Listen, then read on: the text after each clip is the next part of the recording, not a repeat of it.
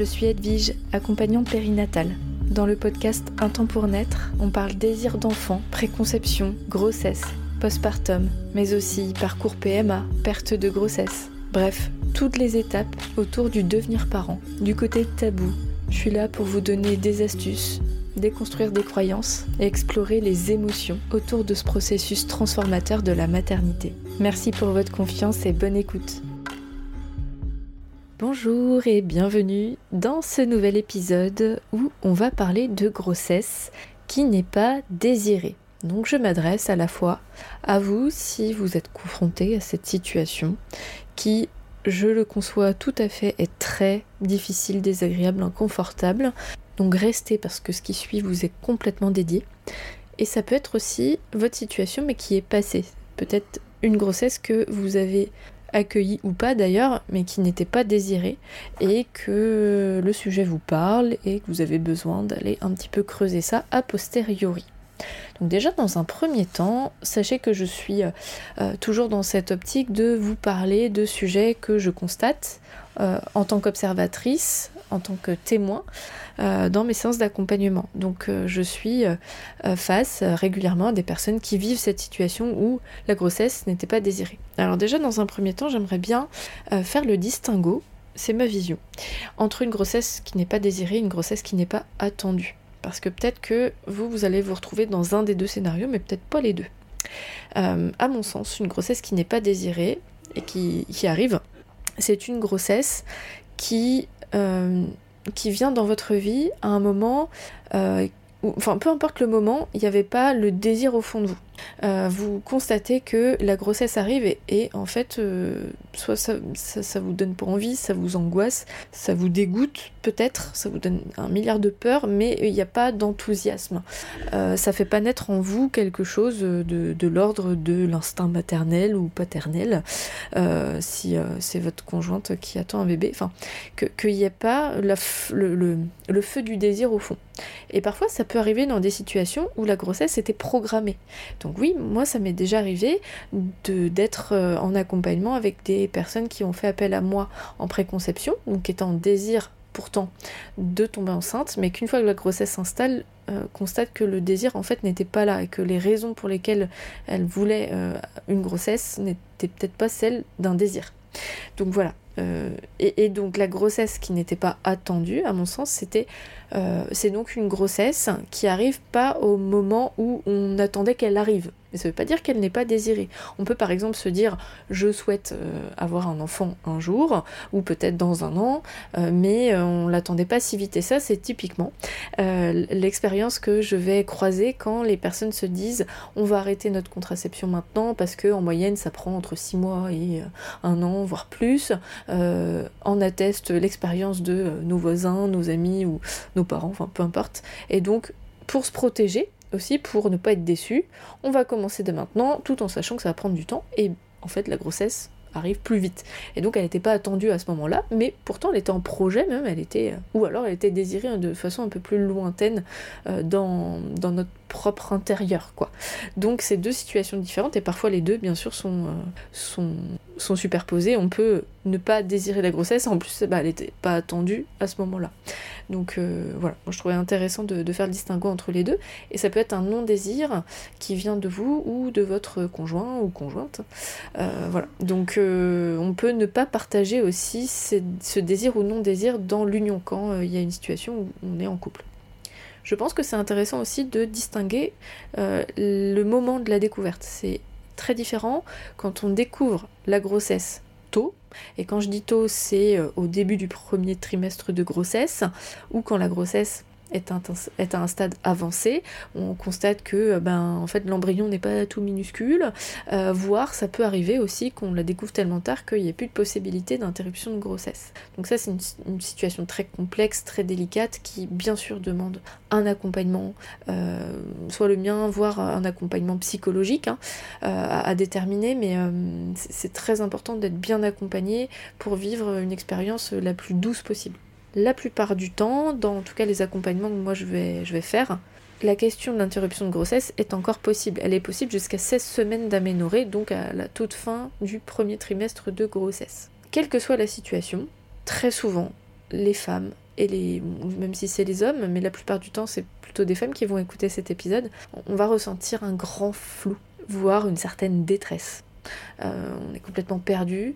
Il euh, y a tout un tas d'émotions qui vont venir se confronter et ça crée une sérieuse ambivalence. À chaque instant, à chaque minute, à chaque fois qu'on va faire un pas, qu'on va, qu'on va faire quelque chose, ça va venir dans la tête. Oh, putain, je suis enceinte. et, je, ris, mais je ris jaune hein, parce que c'est. Quand, la grossesse n'est pas désirée, il euh, y, a quelque chose de l'ordre de la dépossession euh, qui est souvent présent. Alors je généralise, hein, c'est peut-être pas votre cas, mais la plupart des personnes que je croise peuvent ressentir ça. Et tout un tas de peurs qui vont jusqu'à l'angoisse, hein, la peur de l'inconnu, euh, la peur de faire le mauvais choix, euh, la peur de se faire complètement voler notre existence, peut-être la colère aussi de pas de pas avoir vu, de pas avoir eu la bonne réaction en fonction de la situation, et de la culpabilité aussi de de pas bah, d'être tombée enceinte sans avoir anticipé le truc quoi. Donc voilà, ça peut être euh, un tas d'émotions j'ai pas tout balayé, il y a peut-être d'autres choses qui vous traversent très, très certainement, c'est très lié à votre histoire personnelle aussi, euh, mais souvent, tout ça mélangé, ça fait un grand flou et une grande détresse. Les diverses situations dans lesquelles on peut se retrouver pour euh, vivre une grossesse qui n'était pas désirée. Donc c'est souvent un défaut de contraception. On était sous contraception et la contraception n'a pas fonctionné, ce qui peut arriver. Ça peut être un défaut, un, pardon, un accident ponctuel sur le plan de la sexualité. Hein, c'est un accident une fois, euh, on l'a fait sans se protéger, ou alors euh, voilà, on a eu un oubli et la grossesse s'est installée. Euh, ça peut être lié aussi à l'irrégularité des cycles menstruels. Quand une femme a du mal à cerner son ovulation, ça peut être trompeur. Et donc, euh, bah, ça tombe pas au bon moment. Et ce que j'ai pu rencontrer aussi, c'est des femmes à qui on a dit Vous êtes infertile. À des hommes aussi d'ailleurs. Vous êtes infertile, vous pourrez pas avoir d'enfants, parfois très jeune, hein, on a pu entendre ça chez le gynécologue. Vous avez euh, les ovaires trop comme ci, vous avez l'utérus qui est trop comme ça. vous, ce sera compliqué pour avoir des enfants. Ou alors des personnes qui se sont mis dans la tête que ce serait compliqué. Parfois pour des raisons tout à fait rationnelles, parfois pas du tout. On peut très bien se mettre des idées en tête, comme quoi ça va être compliqué, euh, soit pour se protéger, soit parce que c'est comme un schéma familial, ou alors euh, on ne sait pas trop pourquoi, mais il y a un jour quelque chose qui nous a fait penser que ce serait compliqué, et ça, faut remonter à votre histoire, hein, euh, il faut dialoguer autour de ça pour comprendre, mais ça peut être ça.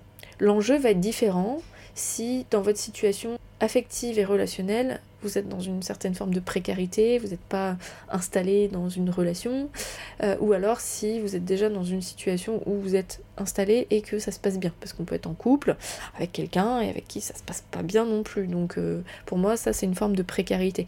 Et c'est du coup plus difficile d'avancer avec clarté euh, quand on n'est pas en harmonie dans un couple qui a procréé ensemble. Bon, après, je généralise, mais parfois, euh, ça peut être aussi plus facile de gérer la situation dans la solitude.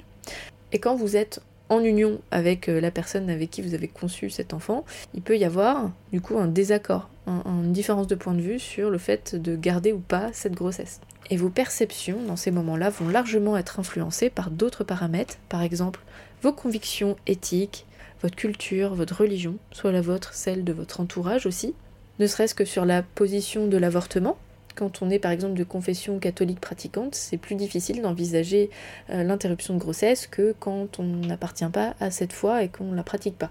Il peut y avoir aussi en ligne de mire et, ce qui doit rentrer euh, dans votre réflexion, dans votre prise de recul, c'est votre histoire personnelle et votre histoire familiale. Vous n'aurez pas la même réaction si, par exemple, vous avez déjà des enfants, si vous avez 17 ans ou si vous avez 35 ans si vous avez vécu euh, des événements traumatiques autour de cette sphère intime, si vous avez déjà réfléchi à la question de l'enfant ou pas du tout, si vous avez déjà des enfants ou pas, et l'histoire de la famille va aussi s'immiscer. La question du désir d'enfant, elle est très liée à notre place dans la famille, à notre lignée, à ce qu'on a pu entendre, ce que notre famille a pu vivre, hein, les femmes, les hommes de notre famille, des événements traumatiques, s'ils n'ont pas été réglés, peuvent venir se répercuter là précisément. Donc ça bien sûr, ça fait partie des choses que j'aborde en accompagnement autour de la question du désir d'enfant, que la grossesse soit là ou pas d'ailleurs. Et bien sûr, il y a d'autres facteurs beaucoup plus euh, concrets et instant présent qui sont liés à votre situation professionnelle, financière, familiale. Tout ça, ça va influencer la réaction de la personne concernée et ses horizons ses possibilités derrière. Donc si vous êtes concerné, si vous êtes dans cette situation, je vous propose quelques pistes pour avancer, pour gagner en sérénité et en clarté. Déjà, bah, la première question c'est est-ce que vous avez le temps?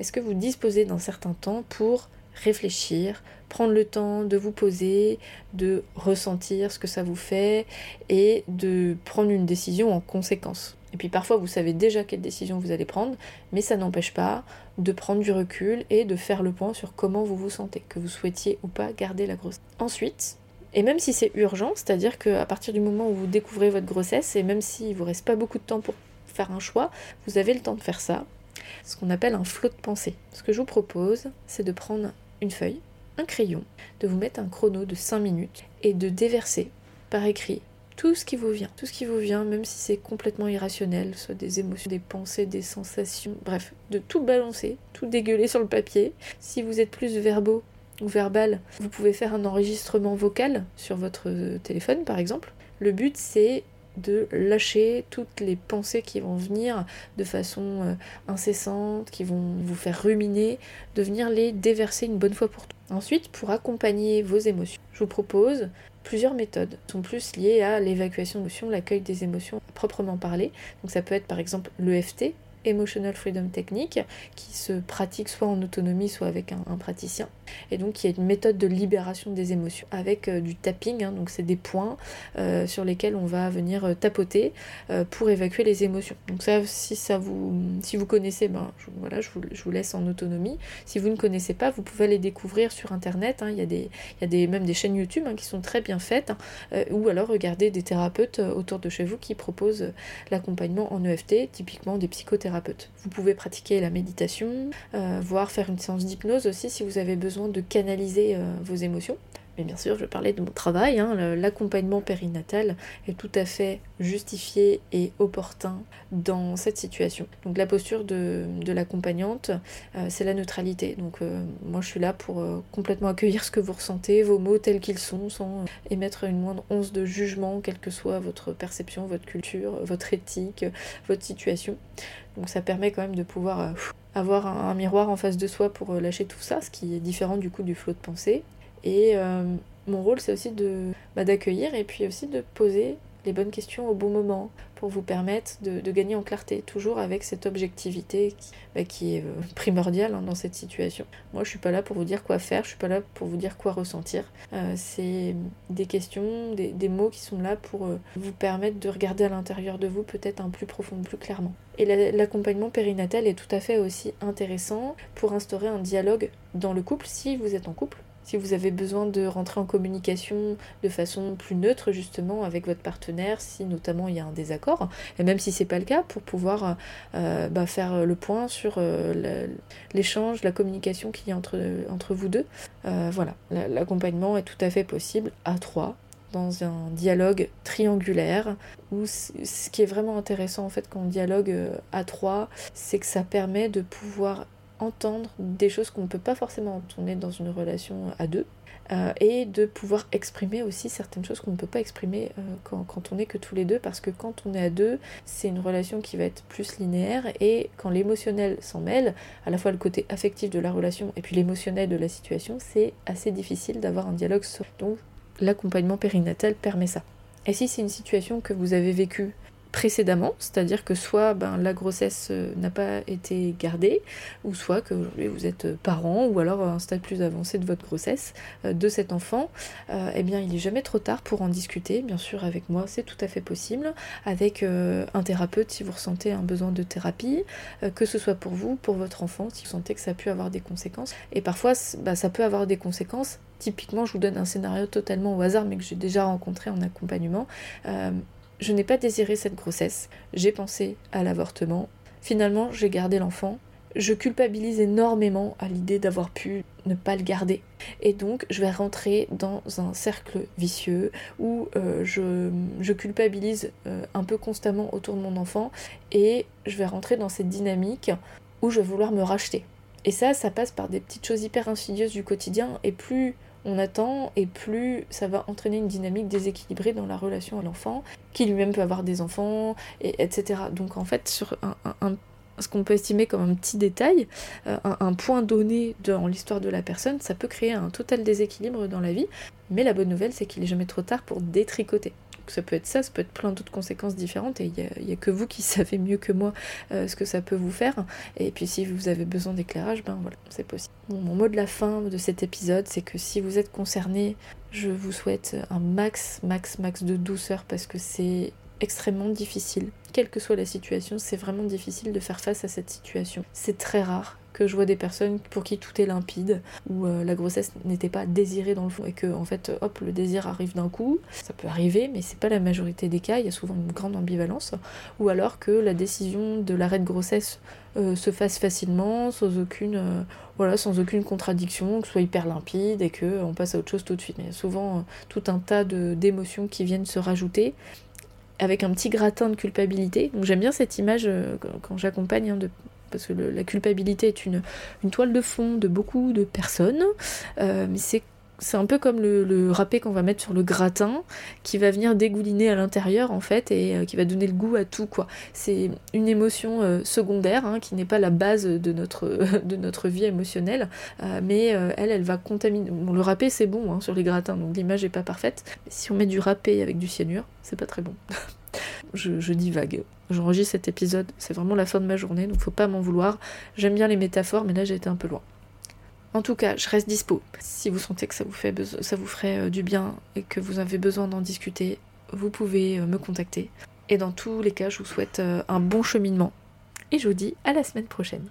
J'espère de tout cœur que vous aimez mon podcast et qu'il vous est utile. Si c'est le cas, je vous invite à aller déposer une note 5 étoiles et un avis sur votre appli de podcast. Et si vous souhaitez que je vous accompagne, vous pouvez prendre directement votre rendez-vous sur resalib.fr, mon agenda en ligne. Je vous ai mis le lien dans la description du podcast. Merci infiniment pour votre confiance et à la semaine prochaine.